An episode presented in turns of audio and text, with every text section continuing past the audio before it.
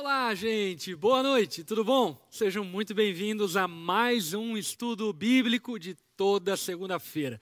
Toda segunda estamos aqui reunidos para juntos estudarmos a palavra de Deus. E hoje, ainda que seja um dia frio demais, eu não sei se está frio aí na tua região, mas aqui na região de Joinville está bem frio. 13 graus, essa madrugada promete 11 graus, mas estamos aqui reunidos para estudarmos a palavra de Deus e prosseguirmos no texto de Tiago. Quero aqui também introduzir os meus amigos de toda segunda-feira que contribuem e colaboram para ampliarmos o texto e aprofundarmos nele. Quero citar aqui então Geiseriel, pastor Geiseriel. Olá, olá. Joinvilense, né, da Frio já coloca uns casacos inchados. Mas é isso aí. Muito, muito boa noite para todo mundo de casa aí. Boa noite pro Renan, boa noite pastor Lipão. Hum. Estamos aí mais uma semana, mais um dia nesse frio para nos aquecermos com a palavra de Deus. Ô oh, glória. É isso aí, bom demais. Vai ser benção. E também quero introduzir aqui nosso querido Renan Macieski, que aliás amanhã está fazendo aniversário. Maravilha. Envie parabéns e presentes para ele. É, Renan Maciés, que amanhã está fazendo 27 anos, inclusive, curiosamente, junto com o pastor Gabriel aqui da Onda Dura Joinville. E acabamos de descobrir que nasceram no mesmo dia e na mesma maternidade. É isso, isso. Darcy Vargas? E com a Cara. mesma parteira. E Nossa. com a mesma. Hebreia. Hebreia. Bom demais. Já de antemão, parabéns, Renan. E cumprimento aí a galera dando boa Obrigado, noite. pastor. Boa noite, né, pastores? Boa noite para você que está em casa. Seja bem-vindo aí ao nosso estudo bíblico. Muito bom ter você aqui junto com a gente. Bom demais. Gente, já dando aqui uma antecipada, nessa noite nós vamos nos deter no texto de Tiago, capítulo 5, do versículo 13 até o versículo 18, ok? É o penúltimo estudo bíblico do tema Cristianismo na Prática, estudando o livro de Tiago, essa porção de texto. Mas antes de mergulharmos no texto bíblico, eu quero te encorajar a algumas coisas. Primeiro delas é Deixa o seu like aqui no vídeo, deixa um joinha para esse vídeo ser impulsionado e alcançar ainda mais pessoas. Então dá o seu like, fecha o chat, dá o seu like para esse vídeo alcançar ainda muitos outros. Outra coisa que também quero pedir a você é para compartilhar o link lá na tua rede social com teus amigos, compartilhe para que outras pessoas possam ter acesso a esse estudo bíblico. Lembrando que esse estudo bíblico também vira podcast e também fica aqui armazenado no nosso canal Onda Dura no YouTube, para que você possa reassistir, talvez aplicar aí na sua igreja, chamar pessoas para que possam crescer junto com você em cima do texto bíblico, ok? Quero também cumprimentar quem está nos visitando pela primeira vez no nosso estudo bíblico. Se você está aqui pela primeira vez, manifeste-se aí no chat para que a nossa comunidade virtual possa te cumprimentar e de alguma forma acolher você aqui no nosso meio, no nosso estudo bíblico de toda segunda-feira. Quero também reforçar a possibilidade de você poder fazer uma doação para a nossa base aqui digital, para que dessa forma possamos melhorar ainda mais o serviço que estamos prestando a você através da internet. Portanto, você pode dar o seu super chat clicando lá no cifrãozinho embaixo, ali no chat tem um cifrãozinho, você pode apertar ali no cifrão e dar o seu super chat, colocar ali um sticker, contribuindo e colaborando para um meio digital da Onda Dura para que possamos servir ainda com mais eficiência através desse canal que tem abençoado a vida de tanta gente. Amém? Dito isto, quero convidar aqui o nosso querido irmão Renan Macieski para orar por nós e dessa forma nós nos colocarmos em total submissão, humildade diante da palavra de Deus, clamando ao Senhor sua graça enquanto estudamos a sua palavra. Vamos orar. Pai, obrigado por esse dia, obrigado pela vida de cada pessoa que está nos assistindo. Que o Senhor, nesse tempo de estudo, abra o nosso entendimento, que o Teu Espírito Santo ilumine os nossos olhos, o texto, a nossa mente, para que a gente consiga compreender e não apenas raciocinar a tua palavra, mas também confiar nela, depositar a nossa fé nela e viver de maneira agradável ao Senhor. Conduz-nos, ó Pai, a viver a tua vontade, a abandonar o pecado, fortalece o nosso espírito, fortalece a nossa alma por meio da tua palavra. Conduz-nos, ó Pai, nesse momento, que a tua palavra seja de fato ensinada, ministrada e exposta aqui é, diante de todos, ó Pai. E que o Senhor, por meio do teu Espírito, é, conceda fé a, a, a cada uma pessoa que está ouvindo, a nós aqui que estamos ministrando também, para que confiemos na tua palavra e sejamos edificados, ó Pai, como um corpo. Em nome de Jesus. Amém.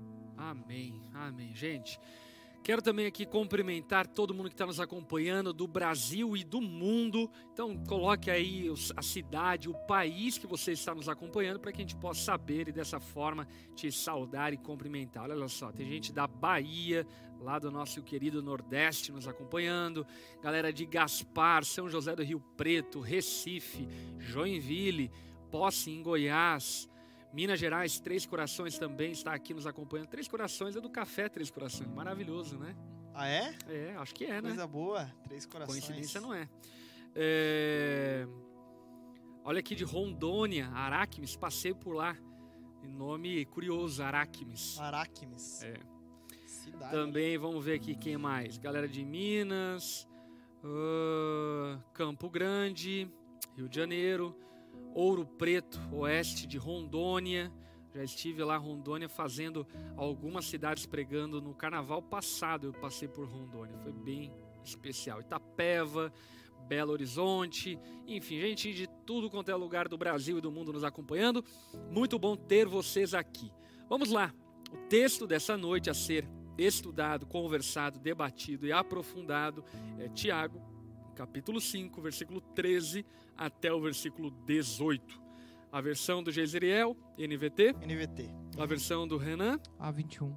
A21. Vamos começar pela A21, depois a gente vem para a NVT. Show, vamos lá. Bora então. Alguém entre vós está aflito? Ore. Alguém está contente? Cante louvores. Algum de vós está doente? Chame os presbíteros da igreja para que estes orem sobre ele, ungindo com óleo em nome do Senhor. E a oração da fé salvará o doente, e o Senhor o levantará. E se houver cometido pecados, será perdoado. Portanto, confessai vossos pecados uns aos outros e orai uns pelos outros para serdes curados. A súplica de um justo é muito eficaz. Elias era humano e frágil como nós. Ele orou com insistência para que não chovesse, e por três anos e seis meses não choveu sobre a terra. Ele orou outra vez, e o céu deu chuva e a terra produziu seu fruto. Muito bom, muito legal. Tiago, vamos aqui. Não, vamos ler NVT primeiro, né? Vai lá, vamos, NVT. Vamos NVT, o poder da oração. Alguns de vocês está passando por algum por dificuldades? Então ore. Alguém está feliz? Cante louvores. Alguém está doente? Chame os presbíteros da igreja para que venham e orem sobre ele e o unjam com óleo em nome do Senhor. Essa oração de fé curará o enfermo e o Senhor o restabelecerá. E se cometeu algum pecado, será perdoado. Portanto, confessem seus pecados uns aos outros e orem uns pelos outros para serem curados. A oração de um justo tem grande poder e produz grandes resultados. Elias era humano como nós, e no entanto, quando orou insistentemente para que não caísse chuva, não choveu durante três anos e meio. Então ele orou outra vez e o céu enviou chuva e a terra começou a produzir suas colheitas. Muito bom. Quero brevemente recapitular um pouco o contexto onde Tiago está falando essas palavras. Lembrando que Tiago era um líder da igreja primitiva, da igreja do primeiro século, e ali, como líder dessa igreja, que estava sendo perseguida, ele escreve aos irmãos que, por pela perseguição, haviam se dispersado por várias regiões daquele contexto geográfico. E Tiago então fala a respeito do sofrimento e da dor lá no primeiro capítulo, deixando muito evidente e claro que o povo de Deus ali no primeiro século vivia uma severa perseguição por causa da sua fé em Cristo e da sua aceitação de Cristo como sendo o Messias. E por conta disso, então, eram oprimidos, afligidos e perseguidos.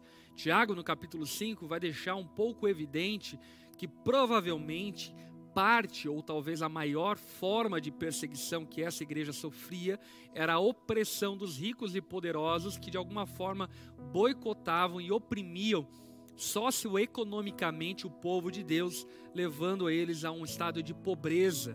Inclusive, muitos convertidos ao Evangelho, ainda que prósperos, empobreciam por conta do boicote, por conta da opressão que os ricos e poderosos geravam em cima do povo de Deus. E aí, Tiago, então, no último trecho, na última perícope que conversamos na semana passada, ele fala a respeito é, da vida com paciência, do viver pacientemente para o povo de Deus, dizendo: olha, sejam pacientes enquanto aguardam a vinda de Cristo. E o que é curioso que Tiago, de fato, ele não dá um ponto sem nó. E aí, então, nessa perícope que hoje nós estamos estudando, ele vai falar sobre os diferentes momentos da vida cristã. Porque, aparentemente, é, Tiago considera a nossa humanidade e considera o fato de que nós temos altos e baixos, e durante essa espera, durante esse aguardar da vinda de Cristo, nós passaremos por dias bons, dias ruins, e isso faz parte da humanidade, isso faz parte da jornada cristã. Então, Tiago, atentando-se para o fato de que teremos dias bons e dias ruins na caminhada cristã, e que a caminhada cristã não é flat, não é a mesma coisa hoje, amanhã e assim por diante, mas é marcada por intempéries, marcada por alegrias, por celebrações, por, por perdas e assim por diante, ele então vai sugerindo diversas ações que devemos ter de acordo com os diferentes momentos da vida que, como cristãos, por vezes nós passamos e enfrentamos. E ele vai começar então a falar sobre esses diferentes momentos aqui no verso 13, quando ele diz: Entre vocês, alguém que está sofrendo, que ele ore. Portanto, o primeiro ponto aqui que eu gostaria de destacar é essa quebra de paradigma, que obviamente para a igreja primitiva não era um paradigma, mas por conta da influência da teologia da prosperidade tornou-se um paradigma, no fato de que crente sofre, crente passa por problemas. E vocês, ao longo da jornada cristã de vocês, vocês já passaram por essa falsa ideia de que caminhar com Jesus é um mar de rosas e que não tem problemas, ou desde cedo vocês entenderam que a fé cristã é marcada por sofrimento por dores. Como foi isso para vocês? Bom, para mim, desde o início, graças a Deus, né, pelas pregações, pelo ensino, eu sempre entendi que o sofrimento fazia parte é, da vida cristã, né? E de fato, Deus usa o sofrimento para nos aperfeiçoar, para nos edificar. Então, só que assim, né?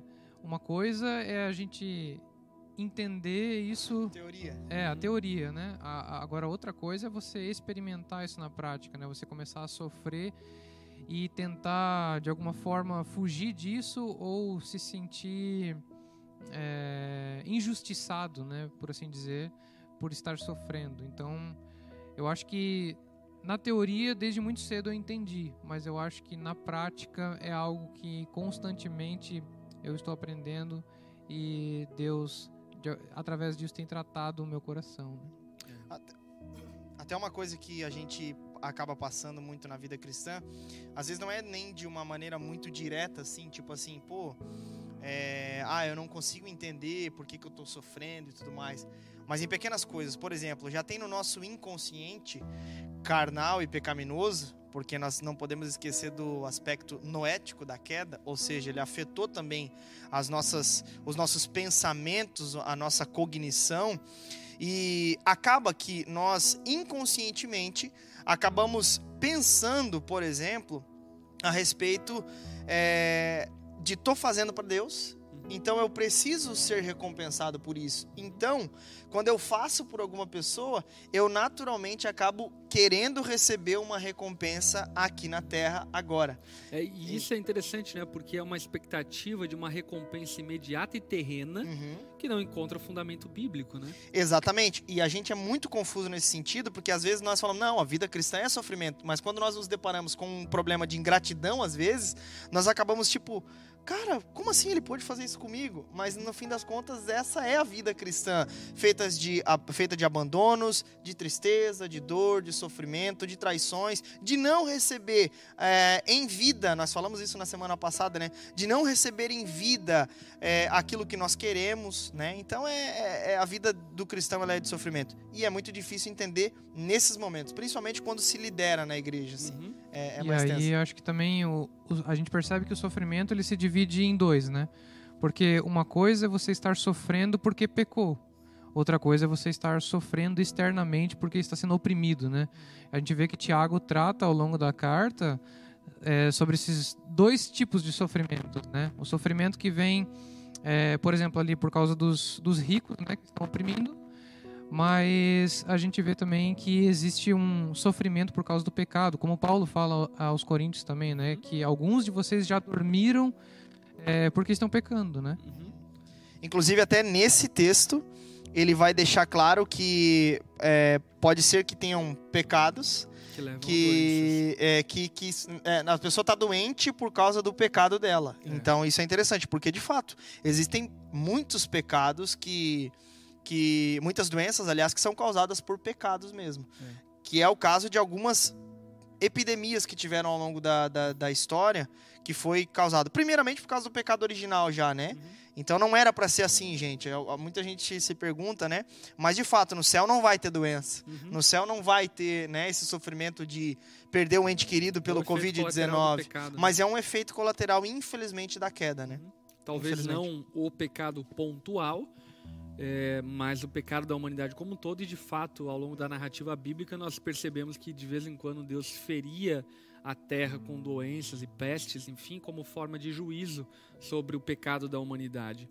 Acho importante nós abordarmos um pouco essa coisa do anti-sofrimento que é oriundo da teologia da prosperidade. Vocês têm algum conhecimento de teologia da prosperidade? Já estudaram alguma coisa? Já, já. A gente, todo mundo leu Bom Dia Espírito Santo e a, o que o, o, esse autor fala muito, né, sobre isso. Inclusive ele fez uma carta de desculpa, né? O é. Benny no fim da vida, no fim da vida não, no agora, não morreu ainda, não morreu ainda agora, depois de, de mais velho agora, né? Mais experiente. Mas você sabe por quê, né? Não sei. O filho dele também foi para o ministério e começou de alguma forma a debater com o pai a respeito ah. da pregação dele, assim por diante, influenciou ele a entender que muito do ensino dele estava carregado de engano. Né? Tava. Uma das coisas que ele falava, né, até Kennedy Reagan também, esse, né, foi depois de, de morto, Reagan, daí... antes de morrer, antes ele de escreveu morto. um livro não me lembro o nome do livro. Depois também. de morto, não, né? Eu falei é, depois de morrer, é, antes de morrer. Se, mas foi o último livro dele, né? Se retratando acerca daquilo que ele ensinou durante muito tempo, né? Tipo, crente fica doente sim, é. né? nem toda doença é demônio, né? É. Enfim. Mas a teologia da prosperidade, ela prega justamente isso, né? Desde o aspecto financeiro, principalmente, eu acho que é sempre essa tônica, né? De que o crente, é, ele vai ser rico. Até tem um vídeo muito famoso no Brasil de um pregador que fala que a pessoa que, não, que é pobre é porque ela está endemoniada. Tem um pregador da teologia da prosperidade falando isso. E esse é um completo engano. Nós olhamos para a palavra de Deus, nós vemos vários exemplos de grandes homens de Deus que passaram por muito sofrimento. O por apóstolo Paulo, né? Paulo, né? Tu assiste o filme de Paulo, por exemplo, né? As pessoas que não gostam de ler a Bíblia, assiste Paulo, pelo menos, que Acho vai que te inspirar. Tá no Netflix, aliás. Tá, tá, muito bom o filme. Acho que algo muito semelhante à teologia da prosperidade que a gente encontra no Antigo Testamento é a teologia da retribuição. Uhum. Né? E até no, no, nos próprios evangelhos, né? quando os discípulos questionam Jesus por que, que é, aquele homem era cego, né? Jesus, é, e eles questionam, ah, ele pecou, os pais dele pecaram. Quem pecou? Quem pecou? E Jesus mostra que aquela doença é, estava ali para que a glória de Deus fosse manifesta, né? uhum. né?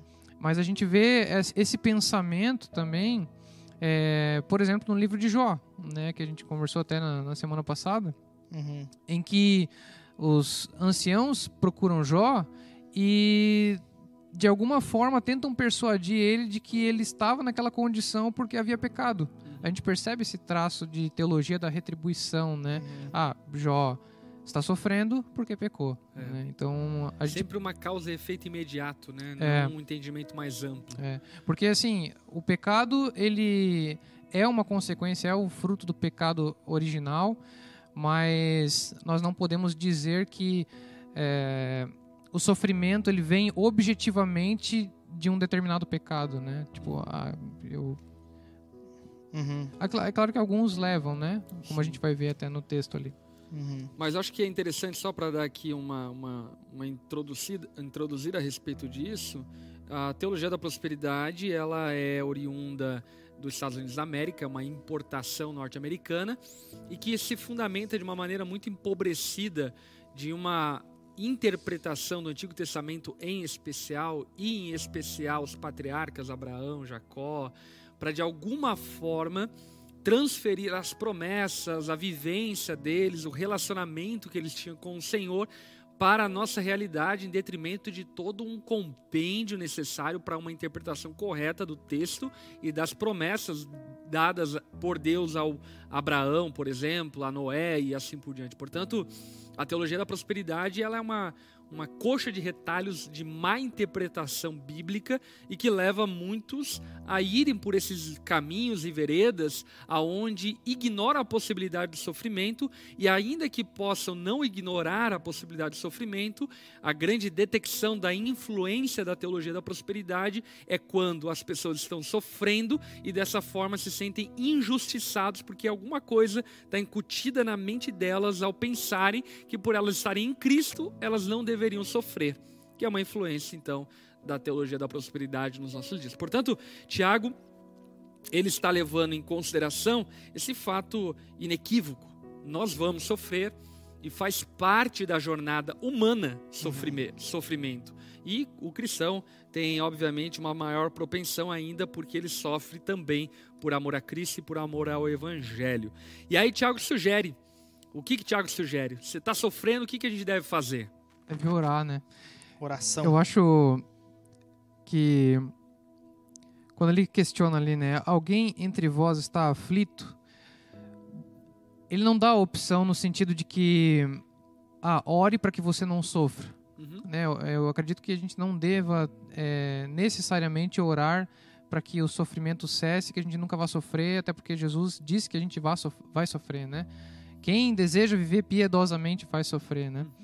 É, mas a questão acho que é o que nós estamos fazendo com o nosso sofrimento, o que nós estamos nós estamos fazendo a partir das aflições que, que sobrevêm sobre a nossa vida, né?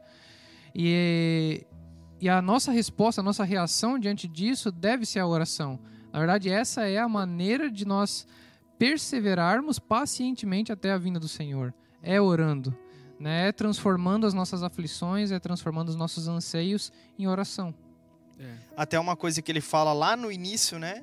Para considerar motivo de grande alegria o fato de passarem por diversas provações e tal. Porque justamente a prova da nossa fé produz perseverança, e a perseverança é um caráter aprovado. Mais para frente ele vai falar sobre pedir sabedoria a Deus, que é muito essa ideia de que não é necessariamente a dor passar, o sofrimento passar, mas é considerar motivo de alegria e no máximo pedir sabedoria para que Deus nos ajude a passar pelo sofrimento. Essa que é a verdade. Inclusive aqui ele fala muito sobre o poder da oração. De fato, o poder da oração não está necessariamente em fazer com que o problema acabe, o problema passe, mas em fazer com que o crente possa se fortalecer na esperança da vida eterna e da coroa da vida. Essa que é a verdade. E, e isso é muito curioso porque Tiago deixa muito evidente que a oração ela é eficaz em qualquer circunstância, tendo ela respondida de acordo com aquilo que oramos, mas também tendo ela não respondida, porque certamente a nossa oração foi respondida de outra forma que talvez não aquela que esperamos, mas aquela que Deus alcançou e nos concedeu a graça de obtermos. Deus sempre está trabalhando na nossa vida enquanto estamos orando. E acho que isso fica muito evidente na trajetória de Jó, que é citado por Tiago um pouco antes ali, sobre alguém que estava passando por sofrimento, dor, mas pacientemente aguardou eh, o resultado final do seu sofrimento. O que fica evidente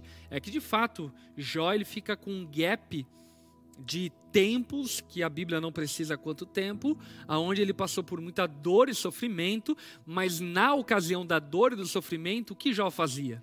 Orava. Grande parte do texto de Jó é oração. E a oração humana, que eu acho maravilhoso isso, porque Jó, ele não disfarçava a sua dor, ele não disfarçava a sua falta de percepção do porquê estava passando por aquilo, pelo contrário, Jó esbravejava, Jó questionava, Jó de alguma forma tentava entender aquilo que ele estava passando, mas tudo isso em oração. E eu penso que por vezes nós como cristãos estamos muito longe disso. Eu percebo o quanto de pessoas que, ao passarem pela dor, ao passarem pelo sofrimento, murmuram, reclamam, postam na rede social. A rede social tem se tornado quase que um confessionário de dor e sofrimento. As pessoas, quando de alguma forma estão sofrendo, a primeira coisa que elas pensam em fazer é postar na internet. E acaba que postam coisas enfim, vãs, inúteis, que vão condenar elas mesmas no futuro, mas Sim. por causa dessa falta de postura cristã que deveria acompanhar todo aquele que teme ao Senhor, que quando em sofrimento ele deve orar e buscar o Senhor. Uhum. As pessoas buscam um bode expiatório, né? É. É. E até uma coisa interessante que vezes, a, a, gente solta uma frase, mas que está muito no nosso, no nosso vocabulário já é, é, poxa, eu já fiz de tudo. Eu já fiz de tudo pelo fulano, eu já liguei, eu já mandei mensagem, eu já fui atrás, tal. Agora é só orar. E essa frase revela, na verdade, o fato do nosso da nossa postura errada diante do poder que tem a oração. Não é só orar, agora é orar. É, o, é, é, exatamente a nossa maior arma, a nossa maior força. Não porque vai resolver o problema, mas porque nós, e vale lembrar aqui que Tiago está falando para irmãos, está falando para cristãos. A graça já é ser um filho de Deus. Porque um filho de Deus, mesmo diante do sofrimento, ele pode se alegrar na esperança de que Cristo voltará e coroará aqueles que o amam é. e o temem. Então, essa é a graça, é o fato de já poder ter um relacionamento com esse Deus que é santo, mesmo nós tendo ofendido completamente a Deus com o nosso pecado. Então, essa é a graça, o poder orar, poder se relacionar com Deus. E no fim das contas, Algo poderoso acontece na oração, porque é na oração onde nós vamos ser é, é, é, diversas vezes colocados no lugar pelo próprio Espírito Santo, é na oração onde nós vamos ser conduzidos a ter é, a, a, é, determinada atitude que vai fazer com que a gente permaneça firme, fiel, olhando para o lugar é. certo. Embora esse discurso pareça muito bonito, mas é o que a Bíblia fala, uhum. né? Não adianta a gente tentar fugir, tentar dar o nosso jeito, porque é exatamente isso. Está passando por dificuldades? Ore. Esse é. é o conselho. O Tiago é bem prático. Ore. Pronto, não tem nem o que fazer. É oração. É. Inclusive, até uma das coisas que eu tenho aprendido nos, nos atendimentos aqui pastorais é que, cara, definitivamente nós não temos palavra nenhuma que pode fazer com que um suicida volte para querer é, não tirar a própria vida. A gente não tem uma palavra nossa mesma, né? Que possa, mudar, que possa o mudar o coração de um marido que quer largar a esposa. A gente não tem nada para fazer diante de um adolescente que está rebelde e assim por diante. Agora, nós temos a oração e a palavra de Deus. Essa é a nossa força, esse é o nosso poder, né? Aqui que está o nosso poder. E é muito legal nós falarmos acerca disso, por quê? Porque existe espaço para lamento na presença de Deus. E, inclusive, aquilo que é, distingue e separa o lamento da murmuração é para quem você fala. Por quê? Porque a murmuração é você reclamar, questionar, criticar, falar para os outros. Enquanto a lamentação é você colocar toda a sua reclamação, crítica, dor, angústia na presença de Deus. E vale a pena lembrar que inclusive na palavra de Deus tem um livro chamado Lamentações. Por conta do quê? Por conta de que existe espaço na presença de Deus para que choremos, para que oremos, para que no momento de, de dor possamos expor nossas entranhas, nossas vísceras na presença de Deus e dessa forma clamar a Ele socorro, clamar a Ele graça, misericórdia. Portanto, está doendo, Está difícil, o que, que você deve fazer? Orar. Não existe outro remédio espiritual que não a oração. E infelizmente, diante de tamanha arrogância, ativismo humano, muitos têm se entregue à murmuração, muitos têm se entregue a um comportamento, uma atitude displicente em relação à presença de Deus, e ao invés de viver a dor, o luto, o sofrimento em Deus, em oração, acaba que se afasta do Senhor. Eu, como pastor mesmo, já vi tanta e tanta gente que no momento de dor, de tristeza, a primeira coisa que fez foi ir para o boteco, encher a, a cara de cachaça, cara. foi ir, enfim, para um prostíbulo, para de alguma forma é, apaziguar a sua dor, a sua angústia, foi murmurar com os outros, foi postar na rede social, enquanto aqui é, Tiago está falando, você é crente, existe um lugar de amparo para aquele que está com dor. E este lugar de amparo é na presença do Senhor através da oração. A gente pode lembrar até o brado de Jesus na cruz, né? Meu Deus, meu Deus, por que me abandonaste? É. Interessante que primeiro ele reconhece que é o Deus dele, né? Meu Deus, por que me abandonaste? E depois vem, a gente vê que não é um desabafo, uhum. é uma oração, né? Ele está colocando a sua angústia, a sua agonia diante de Deus. E curiosamente, né? Fazendo citação do Salmo 22, que é um salmo que termina demonstrando louvor e confiança, né? Uhum. Então a gente vê que é, quando nós entregamos a Deus o nosso sofrimento, quando nós é, colocamos essas coisas em oração, o nosso coração é transformado, o nosso coração é tomado de confiança, é tomado de louvor né, de Deus, do cuidado de Deus. Deus é, é, é Pai, né? É, ele cuida de nós com cuidado paternal. Muito bom. Aqui o Rivas colocou uma pergunta aqui, vamos responder ele. Ele perguntou o seguinte: tem hora certa para orar? Tem hora certa? Tem. Toda hora. Toda, toda hora. hora. Nunca é demais a oração. Tem um livro antigo que, enfim, já li muito tempo atrás, que é Toda Hora. Uhum. Muito legal. Toda hora, hora. É. Porque é justamente isso. Eu acho que a gente até ora muito pouco para a igreja de Cristo, né? Temos acesso ao Pai agora, podemos chegar com confiança, o autor de Hebreus vai falar, com confiança ao trono da graça, e nós não usufruímos de maneira plena. Aliás, é por isso que nós enfrentamos tantos e tantos problemas na igreja, porque talvez os crentes não estejam tão em contato assim com o Pai celestial. Essa que é a verdade. Muito bom. Orar todo o tempo. Aí Tiago prossegue, agora indo do vale para o monte, né? Falando sobre a felicidade. Tá feliz? Aí também vale a pena lembrar, porque talvez a gente só fica com o discurso A do versículo e fala, nossa, a vida cristã é sofrimento, dor, lamento, e de fato, em muitas ocasiões é. E o que a gente está deixando evidente aqui não é um, um, desejar sofrer, não é uma palavra, um desejo nosso aqui em relação a você que você tem que sofrer ou algo do tipo. Não.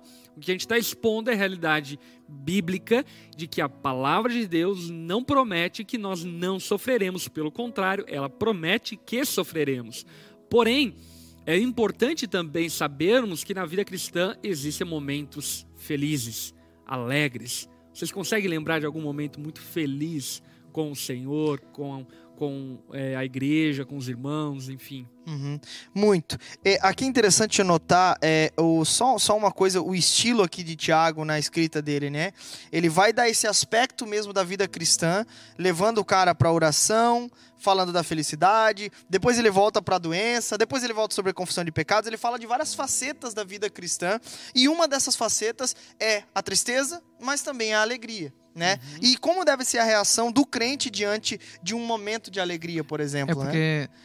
Tu pode se desviar não só na, na aflição, mas também na fartura. Na fartura. Perfeito, perfeito. Pode é, é, festejar de maneira errada, é. por assim dizer, né? E eu diria, inclusive, que não sei por qual motivo, obviamente tem um motivo histórico aí, mas é, existe uma correlação quando eu estou sofrendo em procurar igreja, procurar o pastor e assim por diante. Uhum. Mas existe uma ausência de percepção e entendimento de que no momento de celebração, de festa, de regozijo, também é um momento para passar-se na presença de Deus. E qual que é a marca registrada disso? Por exemplo, quando num casamento que está sendo celebrado a união conjugal, que é uma grande bênção e é um dia de muita alegria, muitos casais é, tornam a festa de casamento uma festa pagã aonde todo mundo tá bêbado, enchendo a cara,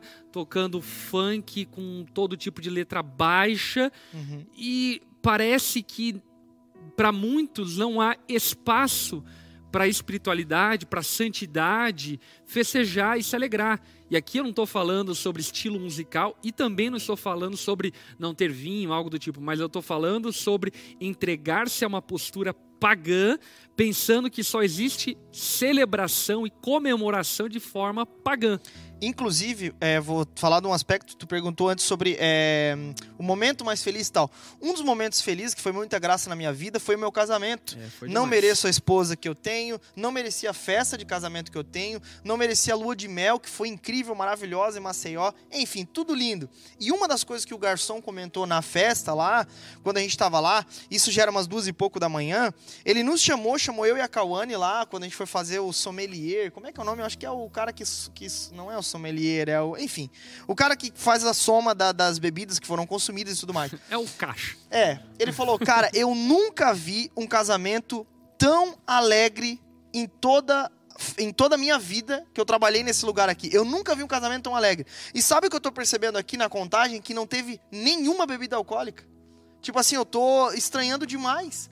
Ele falou, no máximo ali é, foi pego na, numa mesa lá, que era a mesa de uma família, e eu nem lembro se foi pego, na verdade, eu acho que foi pego até, enfim. Mas de qualquer forma, ele falou, eu nunca vi todas as pessoas que estavam na pista até duas horas da manhã não estavam bêbados, é. estavam alegres, felizes. Uhum. Ele falou, cara, que legal isso, que povo feliz. É. Falei, isso é o evangelho. O que foi pego foi disciplinado, né? É, o que foi pego ainda foi disciplinado. Não, acho que era, acho que era minha sogra, se eu não me engano, tá? Pegou o vinhozinho dela, mas não ficou bêbado. Uhum. Mas enfim, então, é, o que, que isso evidencia, né? Que o crente sabe fazer festa. É. Aliás, o povo cristão, nós falamos isso, né? O Richard mas... Foster fala sobre a celebração da disciplina. Uma das disciplinas é a celebração. É. O povo de Israel, por exemplo, faz festas de dias e dias, é. felizes, dançantes e tal, enfim. Mas o então, povo de Deus sabe fazer festa, mas a gente precisa concordar que a religiosidade atrapalhou as festas. Atrapalhou. Atrapalhou as festas. Muita gente vive com um extremo paradigma para celebrar, desde a dança.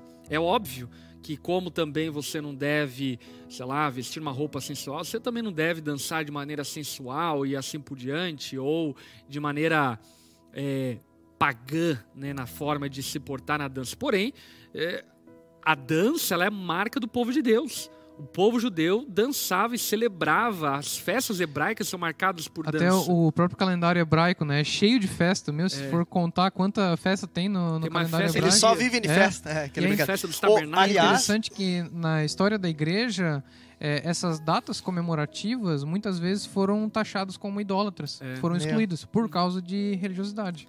Uma das coisas interessantes agora do ataque do Hamas contra Israel, uhum. eu não sei se vocês chegaram a ver, sim, sim. mas é, passou um caminhão de som dentro de Tel Aviv, se eu não me engano, e o povo dançando e cantando Não, junto. Foi no Muro de Jerusalém. No Muro de Jerusalém, é. o povo começou a sair das casas e davam as mãos e uhum. dançando uhum. e cantando. Eu falei, cara, que povo festeiro, que é. legal. A gente precisa aprender também, né, com o, com, com o povo de Israel. Isso também, a gente precisa aprender a celebrar de certa maneira. E de fato, algumas, algumas coisas foram até taxadas mesmo por religiosidade. Falo por mim, uhum. que tinha um sério preconceito, embora dentro de mim tinha um espírito dançante.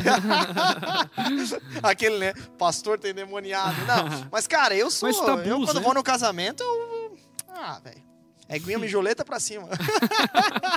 Mas são tabus e tabus que não fazem o menor sentido e que não encontram na palavra fundamento, só na é. religiosidade e na performance.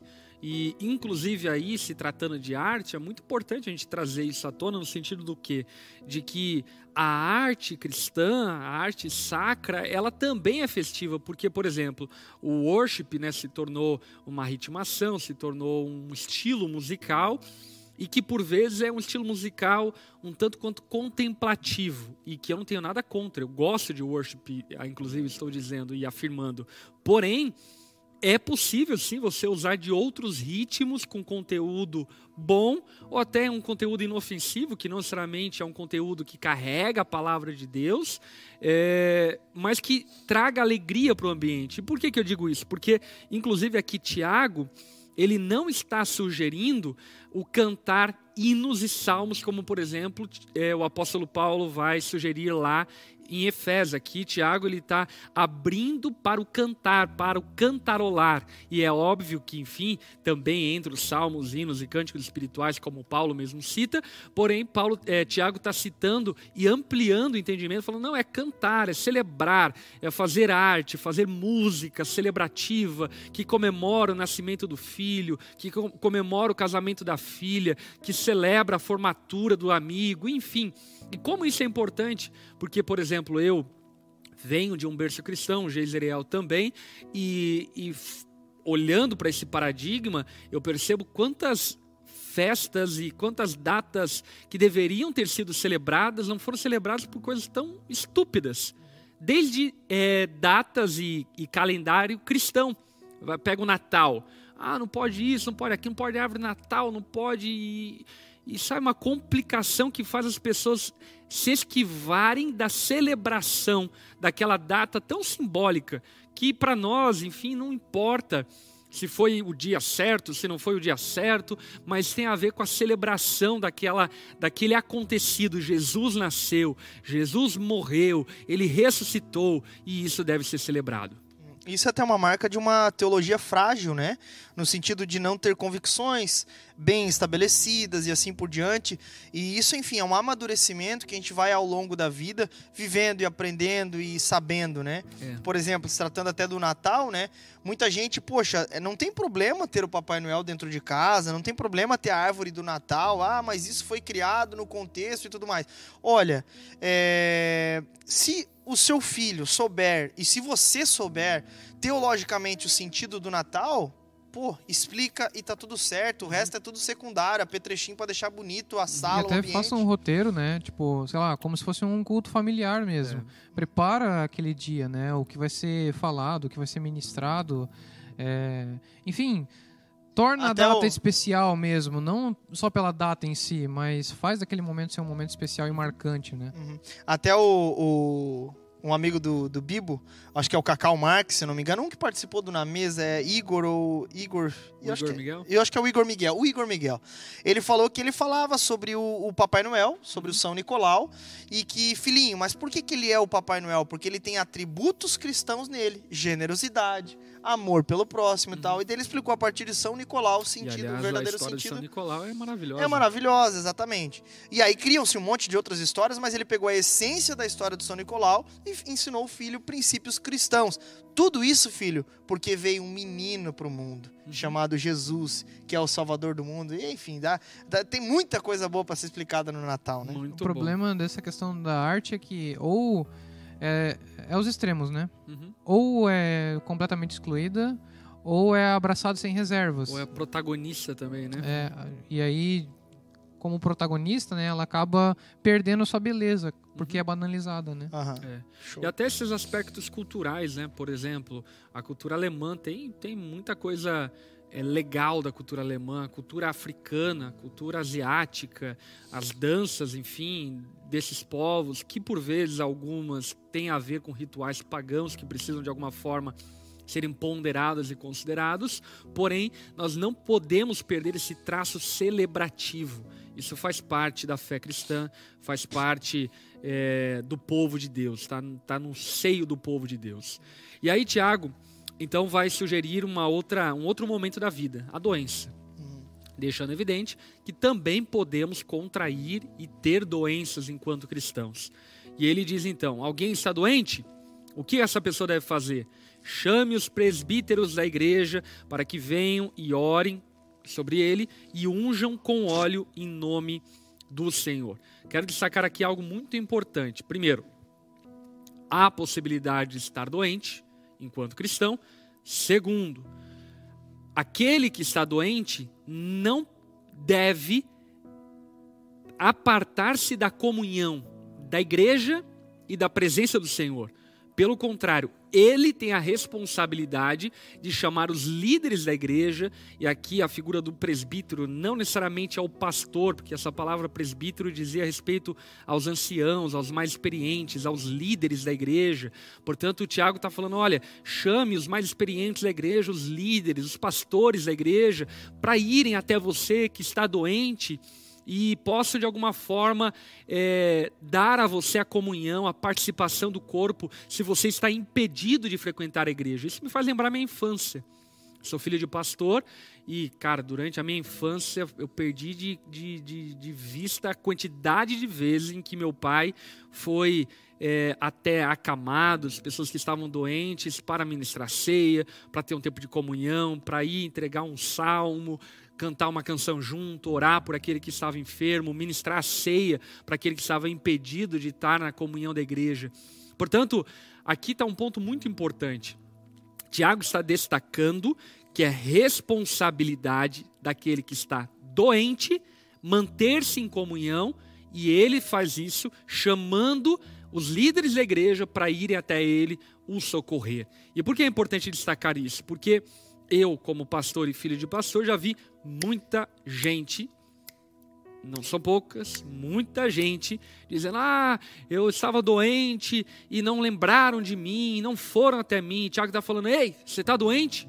É tua responsabilidade. Chama os líderes da igreja para irem até a tua casa, orar por você, para estarem com você e o quanto isso é importante. E aí, Tiago também traz à tona um outro assunto que eu diria que é um tanto quanto confuso para muitas pessoas, que é o uso do óleo. Vamos então tratar aqui a respeito do uso do óleo e da oração pelo doente. Querem destacar alguma coisa antes de a gente entrar de cabeça no óleo? Então, antes de mergulhar no óleo. óleo de amêndoas. é... Pelo óleo, a gente pode tirar aqui dois, dois aspectos, né? Em certo sentido, o óleo ele tinha um aspecto medicinal, simbólico, né? Uhum. Em outro aspecto... Ele tinha tanto um, um, uma, um lado medicinal quanto também simbólico, né? Era usado no Antigo Testamento, principalmente nos dias bíblicos, com as duas finalidades, e não só medicinal e simbólico, mas também cosmético, né? O óleo fazia parte também da cosmética das mulheres e o odor e assim por diante. É, e até e o que parece aqui, o que eu acredito que é, Tiago está descrevendo como uma prática que se tornou comum no meio cristão, é que de alguma forma essas, é, esse aspecto medicinal ele, ele se tornou um com esse aspecto de consagração através do óleo, né, como um símbolo, uhum. em que o doente ele é consagrado é, para que o Espírito Santo atue curando e dispensando, né, é, benção.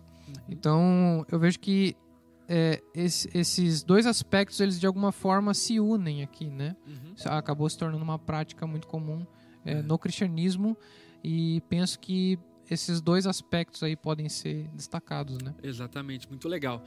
É importante nós lembrarmos né, que no Antigo Testamento, pelo valor simbólico do uso do óleo, como o Renan estava mencionando, por exemplo, havia a consagração de sacerdotes e reis. O rei Davi é ungido com óleo, os sacerdotes eram ungidos com óleo. O Salmo 133, a barba de Arão, de Arão. como óleo que escorria até a barba de Arão, enfim. Uhum. Então, havia esse símbolo é, da graça de Deus que era simbolizado através do óleo.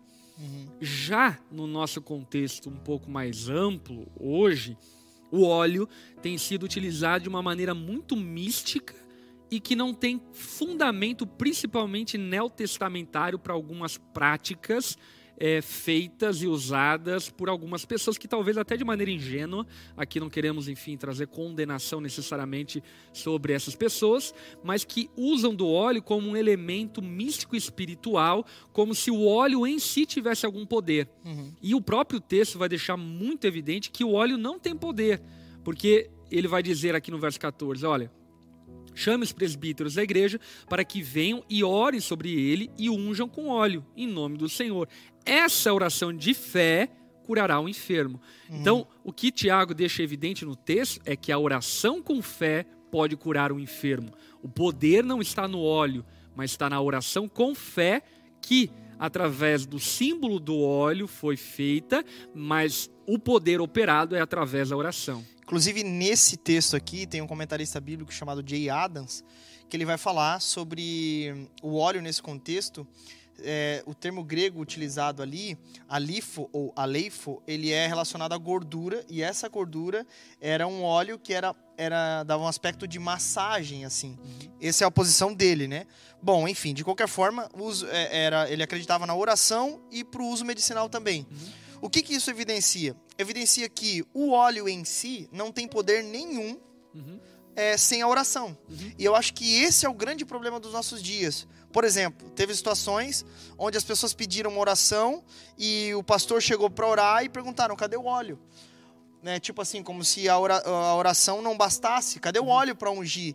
E essa é uma cultura muito errada tida no nosso, no nosso meio, né? Porque no fim das contas, o grande problema está em toda a Bíblia em atribuir é, poder para aquilo que é apenas simbólico, principalmente no contexto neotestamentário, é apenas simbólico ou então usado para um outro fim em determinados contextos do Novo Testamento. Por exemplo, nesse contexto aqui, ó, é a oração de fé que curará o enfermo. Então, assim, ó, o problema está em atribuir. Tem problema usar óleo? No meu entendimento, não. Desde que não se use é, esse óleo para. É, de, desde que não atribua ao óleo algum tipo de poder. Uhum. Porque no fim das contas, é a oração que é poderosa e eficaz, não é o óleo. É. Existem algumas confusões nesse texto, né? não apenas contemporâneas, mas também históricas. Por exemplo, a Igreja Católica usa esse texto de maneira inadvertida para doutrina ou para o sacramento da extrema unção. É um dos sacramentos, né? É. Um dos sacramentos da Igreja e Católica. Que é um equívoco interpretativo. Por conta do quê? Por conta de que Tiago aqui, ele não está falando sobre a oração pelo enfermo para a morte, mas ele está falando sobre a oração pelo enfermo para a vida. Inclusive, João Calvino, ele é um dos que rebatem ah, o sacramento da extrema unção, deixando evidente que o texto não está falando sobre preparar para a morte, mas está falando sobre a esperança da restauração da vida, da saúde daquele que está enfermo. Então, se tratando é, do entendimento do uso do óleo, vamos aqui ser um pouco objetivos, né? O óleo tem valor simbólico, não existe nada de, de poderoso no óleo, existe fundamento bíblico, inclusive algumas denominações permitem o uso do óleo como sendo uma prática bíblica e que fica a cabo de cada igreja local definir se vai usar ou não vai usar. Uhum. Porém, a gente encontra fundamento bíblico para o uso do óleo com maneira de raras exceções. Aqui é, muito pelo simbolismo ali do enfermo que está doente e que o pastor está lá, e isso de alguma forma traz a ele encorajamento de fé e assim por diante. É, então, o uso do óleo aqui no texto fica evidente que é para a unção do enfermo que está é, afastado da comunhão da igreja e os líderes então vão orar, orar por ele. Não existe fundamento bíblico, por exemplo, é, do uso do óleo para unção de objetos, para unção de carro, para unção Boa. de casa. Não existe fundamento bíblico. Porque aí é atribuir poder ao óleo, né? Exatamente. E até faz mal, né? Vai colocar óleo na parede e estraga a pintura. É, no não... carro, gostei do exemplo que tu deu ontem na aplicação. No carro. Vai no óleo, motor. Vai no motor o óleo. é, não existe o fundamento bíblico também para uma unção em massa, como algumas igrejas por vezes fazem. Não existe fundamento bíblico para comercialização do óleo ungido, como se um óleo fosse mais especial que o outro. É, não existe base bíblica para isso. Isso é feito é, muitas vezes, como eu falei, talvez de maneira ingênua, quero crer que é de maneira ingênua, e por outros também pode ser de maneira leviana, para de alguma forma tomar é, proveito de algo que a palavra de Deus não dá fundamento. Então, sendo aqui bem objetivo, podemos usar o óleo? Podemos, como um ato simbólico, inclusive com a possibilidade da ordenação de algum ministro do evangelho e assim por diante, mas o óleo em si não tem poder nenhum. Então, na onda mesmo, nós já é, apresentamos pastores usando óleo, usando água, usando símbolos que de alguma forma simbolizam a, a ordenação e reconhecimento daquele ministério sobre aquele pastor. E pode também ser utilizado pela, para oração pelo enfermo, quando esse está acamado e de alguma forma longe da comunhão da igreja. E aí o que eu diria é que é, talvez ter prudência no uso e usar de maneira como uma exceção da regra seja sábio dentro de um contexto místico aonde se atribui poder ao óleo que ele mesmo não tem. Exatamente. Então, é, é, como eu falei antes ali, né? É, o problema está em atribuir o poder ao óleo, que esse é a grande confusão do extremo da coisa. Voltando lá desde o começo, é, o, o Tiago vai dizer, né? Algum de vocês está passando por dificuldades? Ore. Alguém está feliz? Cante louvores. Alguém está doente? Somos presbíteros para que venham e orem sobre ele e unjam com óleo em nome do Senhor. E essa oração de fé curará o enfermo. Uhum. Pastor Lipão, não sei se tu vai querer tocar nesse outro ponto aqui, ó. E o Senhor restabelecerá, e se cometeu algum pecado, será perdoado. Eu acho que é importante. Que é importante. Sobre o, alguns, alguns, algumas pecados doenças que, que são. Doenças. É, alguns pecados que geram doenças. Uhum. É, de fato, eu acredito muito nisso.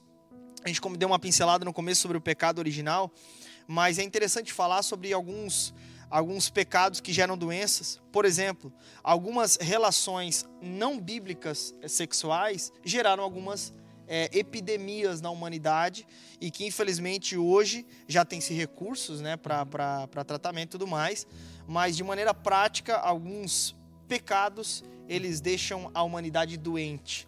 Essa é. que é a verdade. E, e, não apenas doenças específicas, enfim, mas doenças das mais diversas, né? Inclusive a psicologia usa-se do termo psicossomáticas, que são doenças produzidas por mágoas, traumas, falta de perdão e assim por diante, que por vezes podem manifestar-se de maneira física uhum. naquele que de alguma maneira não perdoou, ou guarda rancor, ou desejo de vingança, e não somente isso, obviamente tem traumas e assim por diante, mas a Bíblia é, deixa aí uma abertura para a possibilidade de que doenças sejam relacionadas com pecado. É importante tomarmos cuidado ao fazer essa afirmação, por conta do quê? Por conta de que isso não significa que toda doença tem relação Boa. com um pecado é, casual cometido por você. Não, toda doença tem relação com o pecado original. Se não houvesse pecado lá em Adão, uhum. certamente não haveriam doenças. Porém, eh, algumas doenças específicas podem ter uma relação também específica com aquele que cometeu algum pecado e que isso pode produzir algum tipo de doença. Isso fica, inclusive, também ilustrado por Jesus em João capítulo 5, quando ele vai no tanque de Betesda e tem um paralítico, e ele então pede ao paralítico para que ele levante, pegue a maca e anda. Uhum. O paralítico faz isso e ele é curado, é restabelecido então a sua mobilidade das pernas, e Jesus fala a ele depois: "Olha, Tome cuidado para não cometer o mesmo pecado, para que você não venha para o mesmo estado que você foi tirado. O que Jesus deixa evidente ali é que a paralisia daquele homem, segundo o entendimento e a, o discernimento de Jesus, era proveniente de algum pecado que nós não sabemos qual é, que aquele homem havia cometido no passado. Então, é, vale a pena destacarmos isso para que eu acho que a vida cristã nesse sentido, ela é muito equilíbrio, sabe? Uhum. A gente não pode é, atribuir tudo ao pecado, mas ao mesmo tempo a gente não pode naturalizar tudo. Existe sim é, implicações espirituais é, que afetam o mundo natural e que a gente não pode ignorar. Vamos continuar no texto? Vamos embora. O verso 16 Portanto, confesse seus pecados uns aos outros e orem uns pelos outros para serem curados. A oração de um justo é grande, tem grande poder e produz grandes resultados. Então, Tiago aqui ele menciona uma outra condição, um outro momento, uma outra circunstância da vida, que é a condição e o momento do pecado. Nós pecamos. E pecando, mais uma vez, Tiago deixa evidente: o fato de você pecar não significa que você deve ausentar-se da presença de Deus e da comunhão com Deus, mas pelo contrário, quando você pecar, você deve confessá-lo. E aí, acho que é importante a gente falar um pouco também sobre a questão do confessionário, né? Um padre, um clérigo, um homem, ele tem poder em si para perdoar o nosso pecado se nós meramente o confessarmos? É, até porque até ali Tiago estava falando a respeito dos presbíteros, né? Os uhum. presbíteros oram é, pelo doente. E agora parece que ele ressalta a responsabilidade é, dos irmãos, né? Da comunhão, de nós orarmos uns pelos outros, confessarmos os pecados uns aos outros. É, e a questão de do perdão de pecados não está restrita ao presbítero, né? Mas uhum. diz respeito ao, a, a um coração quebrantado, um coração humilde que reconhece seus pecados, né, e que confessa eles ao irmão, a fim de que o irmão ore e esses pecados sejam curados, né? Exatamente. E aí ressalta a importância da comunhão, né?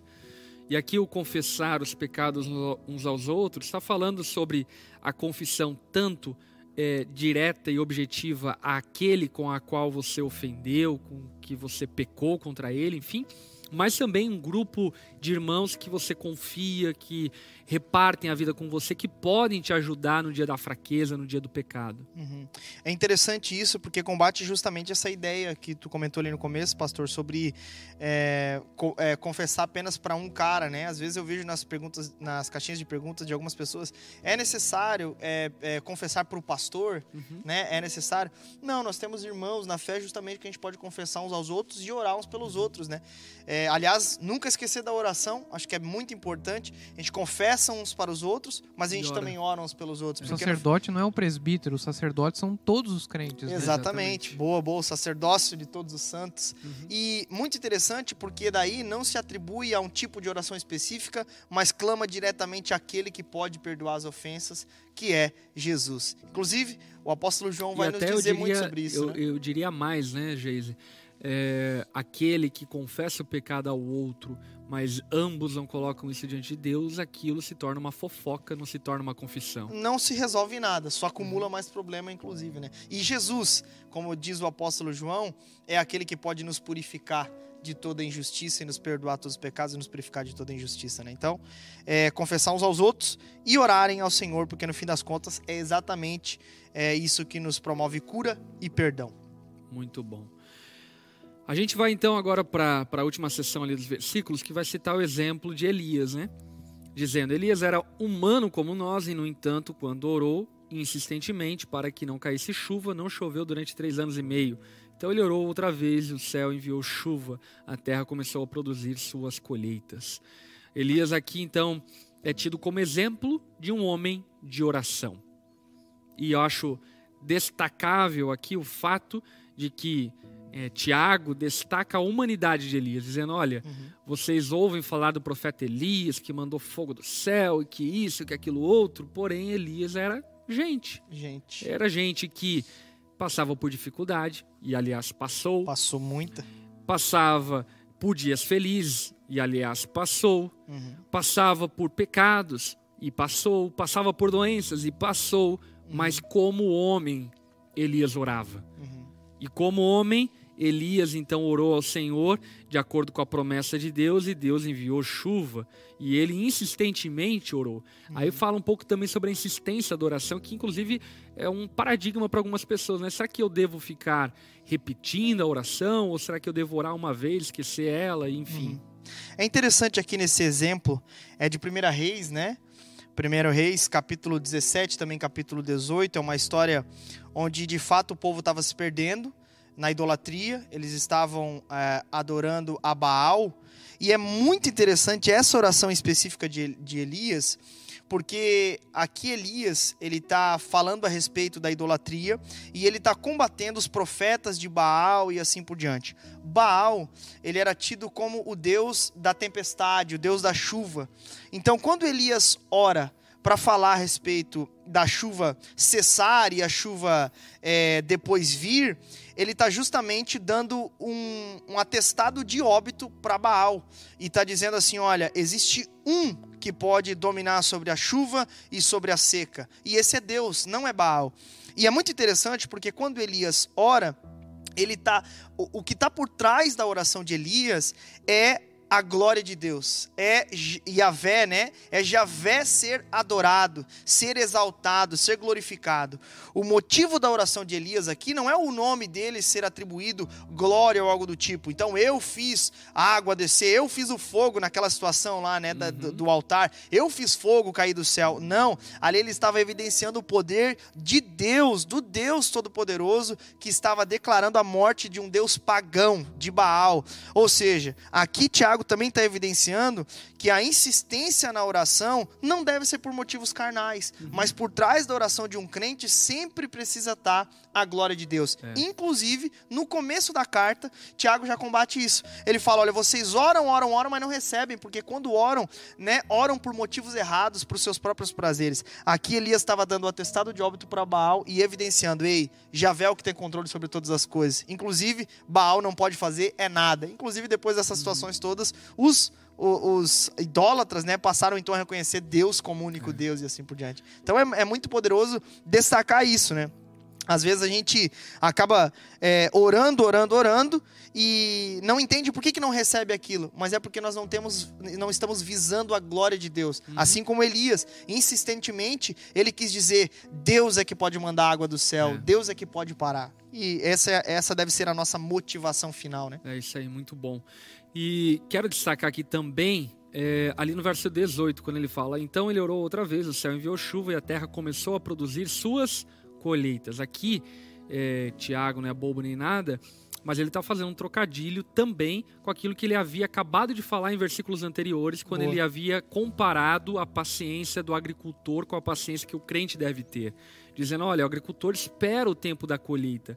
E o que Elias está dizendo é o quê? Que a oração, inclusive, ela produz a colheita de Deus, a, a colheita das promessas de Deus, tanto na eternidade, como ele deixou claro, mas aqui ele também está deixando evidente que também nessa vida, quando oramos, nós colhemos coisas do Senhor a partir da nossa oração. Perfeito. Eu acho que esse é, um, esse é um, um trocadilho maravilhoso. Por quê, né? Porque o que, que, as, o que, que são as colheitas ali, né? O fruto precioso do lavrador. Nós, o Hernandes Dias Lopes comentando esse texto, ele vai falar que nós somos agricultores espirituais. Ah, não, eu acho que é o Warren Worsby. É, ele vai falar que nós somos agricultores espirituais esperando a nossa preciosa colheita. Qual é a preciosa colheita do crente? Pode ter certeza que não é uma conta bancária uhum. gorda, não é saúde para sempre, não. Ah, o bem mais precioso do crente é a vida eterna ao lado do nosso Salvador. Então, é esperemos com paciência e nunca deixemos de orar né, insistentemente. É muito bom.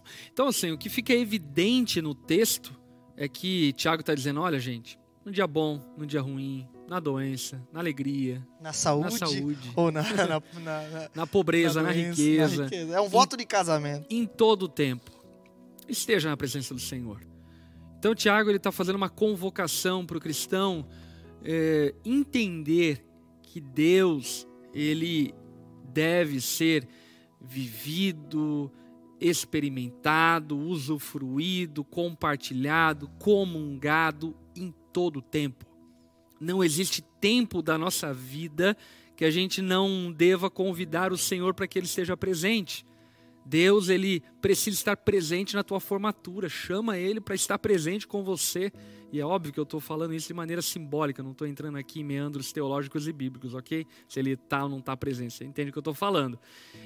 Chame Deus para estar presente no dia do parto.